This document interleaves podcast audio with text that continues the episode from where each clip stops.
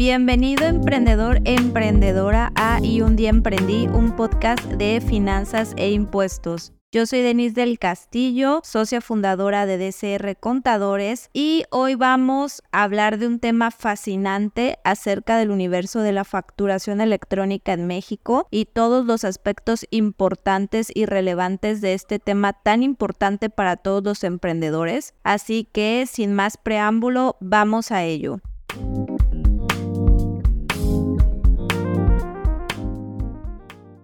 Hablemos de un poco de historia. La primera factura electrónica surgió por ahí del año 2005, que fue el primer comprobante fiscal digital en su versión 1.0. Y esto surgió por la modernización de los procesos para poder dejar de lado las facturas tradicionales en papel, poder generar, enviar y recibir facturas de manera electrónica ahorro de tiempo, eficiencia, reducción de errores y además ser más amigables con el medio ambiente pero sobre todo ha ayudado al SAT en la fiscalización de los impuestos a los emprendedores. Así es. La factura electrónica ha sido crucial en todos los temas o los aspectos de poder aumentar la recaudación de impuestos a los emprendedores. Y pues esto ha ido cerrando el candado o cerrando vías en las cuales los contribuyentes podían omitir impuestos o no declararlos de manera eficiente. Así que sí, la factura electrónica, el CFDI, ha ayudado a la recaudación fiscal y también la contabilidad electrónica ha contribuido a todo ello. De hecho, pues hay que destacar que México tiene uno de los sistemas tributarios digitalizados más eficientes, aunque usted no lo crea, pero ha sido pionero o precursor de digitalizar todos los sistemas tributarios y ha ido avanzando en esta rama o en este sector y pues bueno, con todos los temas de la facturación electrónica, el buzón tributario, la firma digital, es uno de los países que tiene pues mayor automatización en todos los temas fiscales y de recaudación de impuestos a los contribuyentes. Pero bueno, pasemos a hablar acerca de cuáles son las ventajas o cuál es la importancia de la facturación electrónica para que tú puedas hacer una factura electrónica, un CFDI, un comprobante fiscal digital por Internet, es necesario tener firma, e-firma o eh, tu firma electrónica que como hemos platicado en diversas ocasiones, la e-firma es como tu firma autógrafa pero digital. Entonces son llaves muy muy importantes, no se las debes de compartir a cualquiera, pero estas te ayudan o te sirven para poder hacer facturas electrónicas en el portal del SAT o con un proveedor autorizado de facturación.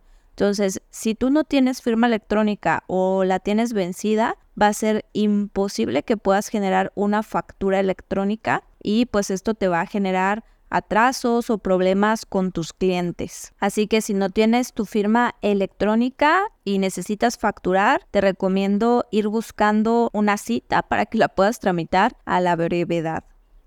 Y ya, bueno, ya tienes tu firma electrónica y ahora qué sigue? Bueno, ahora tienes que tener la información necesaria para poder emitir una factura. Ya sé que la vas a emitir en el portal del SAT, que es totalmente gratuito, o que vas a contratar un programa, un proveedor autorizado para poder emitir comprobantes y sin necesidad de usar la página del SAT.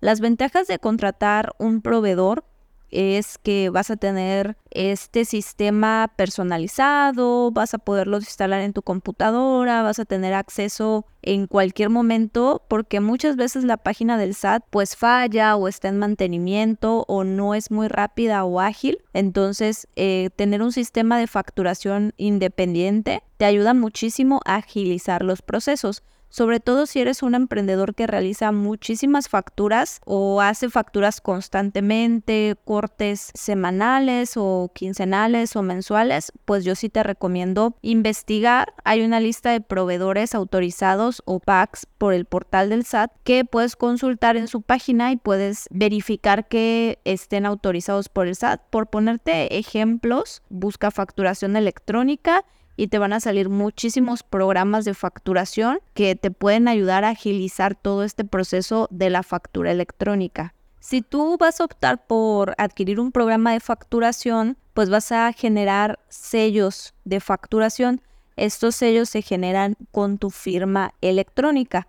Entonces los sellos de facturación solo aplican a las personas o a los emprendedores que van a usar un programa de facturación y no van a facturar en el portal del SAT, porque si vas a facturar en el portal del SAT no son necesarios los sellos, con tu firma electrónica puedes facturar pero eh, si sí vas a tener un programa, pues vas a tener que generar los sellos, que al final son muy similares a tu firma electrónica, nada más que son exclusivamente para poder facturar y estos los vas a subir al programa que hayas contratado y entonces ya el programa no tiene acceso a tu firma electrónica, que la firma electrónica pues te da acceso a muchísimas cosas más en el portal del SAT, cambiar un domicilio, cambiar un régimen, aumentar o disminuir tus obligaciones, entonces lo ideal es generar sellos para que pues no tengas que compartir con el programa o el proveedor autorizado de facturación tu firma electrónica. Y bueno, ya tengo mi firma electrónica, ya tengo mi programa, ya tengo mis sellos o ya tengo eh, mi firma y voy a facturar en el portal del SAT.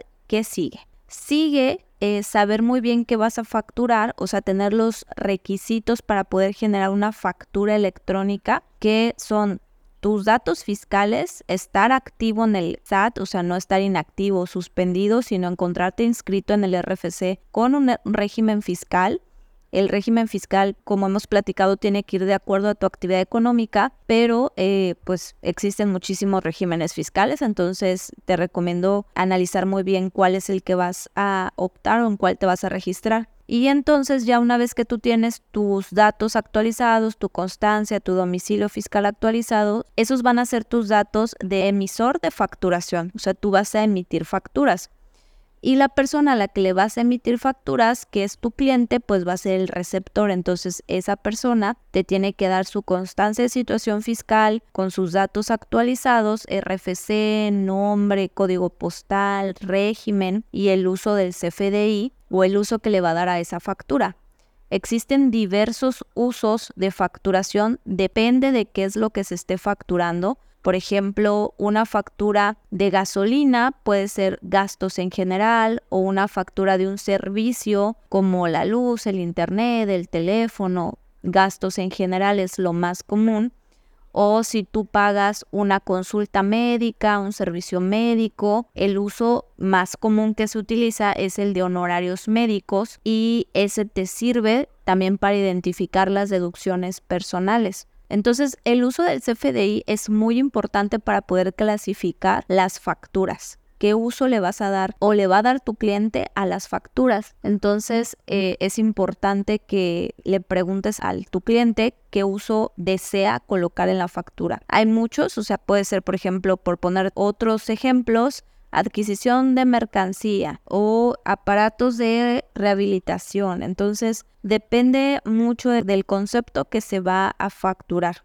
Posterior a ya tener los datos del emisor, del receptor, y el concepto y el uso del CFDI, bueno, el concepto es qué es lo que se va a facturar, servicios, piezas, ventas. El importe sería el siguiente dato, o sea, cuánto es lo que yo voy a cobrar, 10 mil pesos, 15 mil pesos. Si va a tener impuestos, o sea, si ese concepto genera IVA, genera retenciones, retención de ISR, retención de IVA, y por último, eh, yo te diría que es importante el código del producto o servicio, que esto es un catálogo que está en el portal del SAT de una lista de miles y miles de productos y servicios, pero es muy importante porque tiene que ir ligado al concepto que se está facturando. Entonces, por ejemplo, si tú estás facturando honorarios médicos, el código de producto o servicio debe ir relacionado a los honorarios médicos. Y la unidad de servicio, pues va a ser servicios, ¿no? Porque si estás vendiendo productos o piezas, pues va a ser piezas o kilogramos y vendo en kilos, ¿no? Entonces, más que nada una factura electrónica, una un CFDI, un comprobante fiscal, si nunca lo has visto, es como una radiografía de lo que estás vendiendo, tú como proveedor o como emisor de la factura y el receptor de lo que está pagando, o sea, tu cliente de lo que está pagándote. Y bueno, se la puedes enviar por correo electrónico o entregársela de forma física, imprimirla y entregársela, ¿no? Muchas veces por facilidad, por hacer las cosas un poco más digitales, pues se envía por correo electrónico, pero la realidad es que si tú exiges tu factura al momento, las leyes fiscales te amparan de que en ese momento la factura debe de ser entregada. Entonces, muchas veces hay prácticas un poco ya por usos y costumbres de, sí, aquí deja tus datos y se te enviará después, ¿no? La realidad es que sí, en ese momento deben de entregarte la factura si tú así lo solicitas o eh, lo ves necesario. Y casi se me olvida comentarles que es muy importante no pensar que nada más cuando una persona me pide una factura voy a facturar mis ingresos. Los ingresos se facturan aunque no me pidan factura. Es decir, esto se factura al público en general o ventas al mostrador. Si nadie me pide factura de mis ingresos en el mes, yo los voy a facturar todos al público en general si una persona, un cliente me pidió una factura de mil pesos y yo en el mes cobré 15 mil pesos, ah, bueno, me faltan facturar 14 mil pesos. Esto es muy importante porque muchas veces los emprendedores no tienen como esa idea clara de que todos sus ingresos se deben de facturar porque la factura lo que comprueba es precisamente esos ingresos.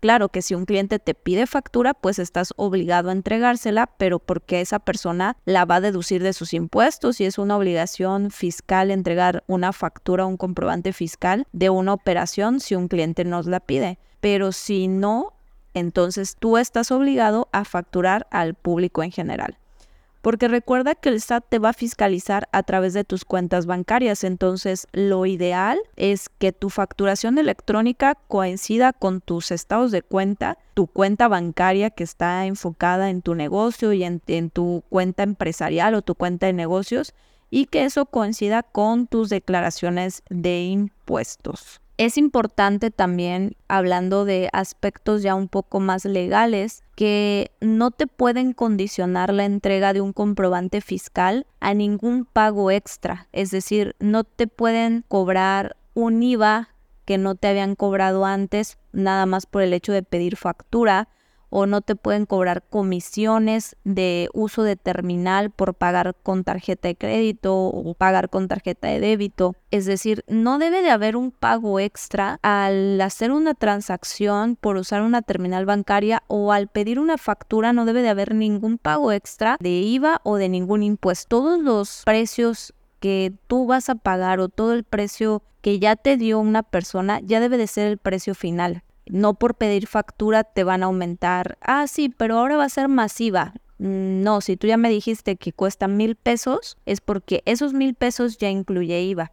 Y aquí un paréntesis muy importante, si tú eres un emprendedor que tiene ese tipo de prácticas, te recomiendo calcular muy bien los precios de venta de tus productos o servicios porque todo producto o servicio que saques al mercado como precio final ya debe de incluir impuestos, ya debe de incluir tus comisiones por el uso de las terminales, o sea, ya lo debes de tener dentro de tus costos de operación. Así como tienes los gastos de la luz, renta, internet, teléfono, mano de obra, todos los gastos operativos fijos, costos, debes de tener también tus impuestos y los manejos de las comisiones de las terminales. Si no lo tienes calculado, no está incluido, ese precio de venta no está correctamente calculado. Y bueno, si a ti te ha pasado como cliente en algún lugar que te cobran IVA, te cobran comisión por pagar con terminal, hay medios en los cuales puedes denunciar. Existe un correo electrónico en el SAT que es denuncias.sat.gov.mx y también puedes denunciar en la Profeco.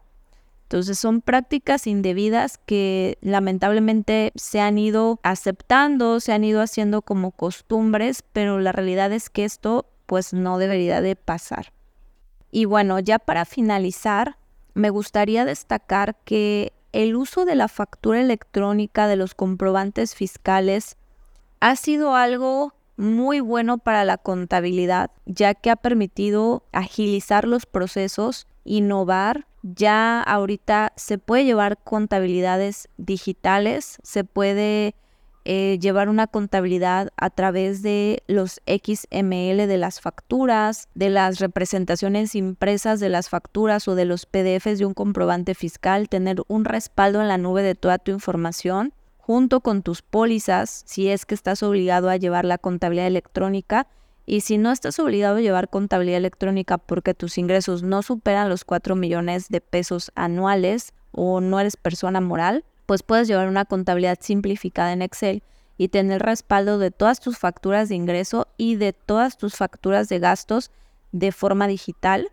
Y esto me parece algo súper bueno porque nos lleva a, uno, ahorrar procesos, economizar, eh, bajar costos de impresión de papel, obviamente cuidar el medio ambiente y también tener una innovación en cuanto a los procesos de la contabilidad que muchas veces los procesos de la contabilidad pues han sido un poco quizás no tan ágiles en esa automatización, pero ahora con todos estos cambios y todas las nuevas tecnologías, buzón tributario, las plataformas del SAT, firma electrónica, pues podemos estar en una ciudad trabajando y enviar la información a nuestros contadores que quizás están en otra ciudad y comunicarnos a través de videollamadas, tener acceso a la información a través de medios como Drive o la nube o información respaldada, ¿no? Y eso nos permite pues tener una apertura mayor de clientes, poder llegar a más personas y crecer, ¿no? Crecer aprovechando todos los medios de la tecnología y todos los avances que nos proporciona pues toda esta infraestructura de las facturas electrónicas. Yo creo que uno de los aspectos más importantes o las ventajas de la factura electrónica es poder llegar a más clientes. Si tú formalizas tu negocio, te inscribes en el SAT, tienes tu información actualizada, tu opinión de cumplimiento positiva, entregas facturas, vas a poder llegar a clientes muchísimo más grandes y tu negocio va a poder crecer de forma acelerada y va a ser competitivo, se va a mantener a largo plazo. A diferencia de un negocio que no entrega factura, se va a cerrar la puerta a crecer, a llegar a clientes grandes, porque las empresas o los clientes grandes sí o sí siempre te van a pedir una factura fiscal. Y bueno, con esto concluimos otro episodio de Y un día emprendí. Espero que este tema de la facturación electrónica haya sido de gran utilidad para ti, lo hayas disfrutado, hayas aprendido muchísima más información acerca de la factura electrónica y cómo la tecnología pues está transformando los negocios y la contabilidad. Y recuerda que la formalidad, el conocimiento es la clave en el crecimiento de un negocio y del crecimiento a largo plazo de un emprendimiento. Así que cualquier duda me puedes mandar un mensaje a mis redes sociales. Estoy como contadora de Castillo. Te lo dejo en el enlace de este episodio. Y bueno, no olvides suscribirte para poder estar pendiente de todos nuestros episodios, que vienen muchos más episodios con información muy valiosa. Gracias por acompañarnos el día de hoy. Nos vemos en el siguiente episodio.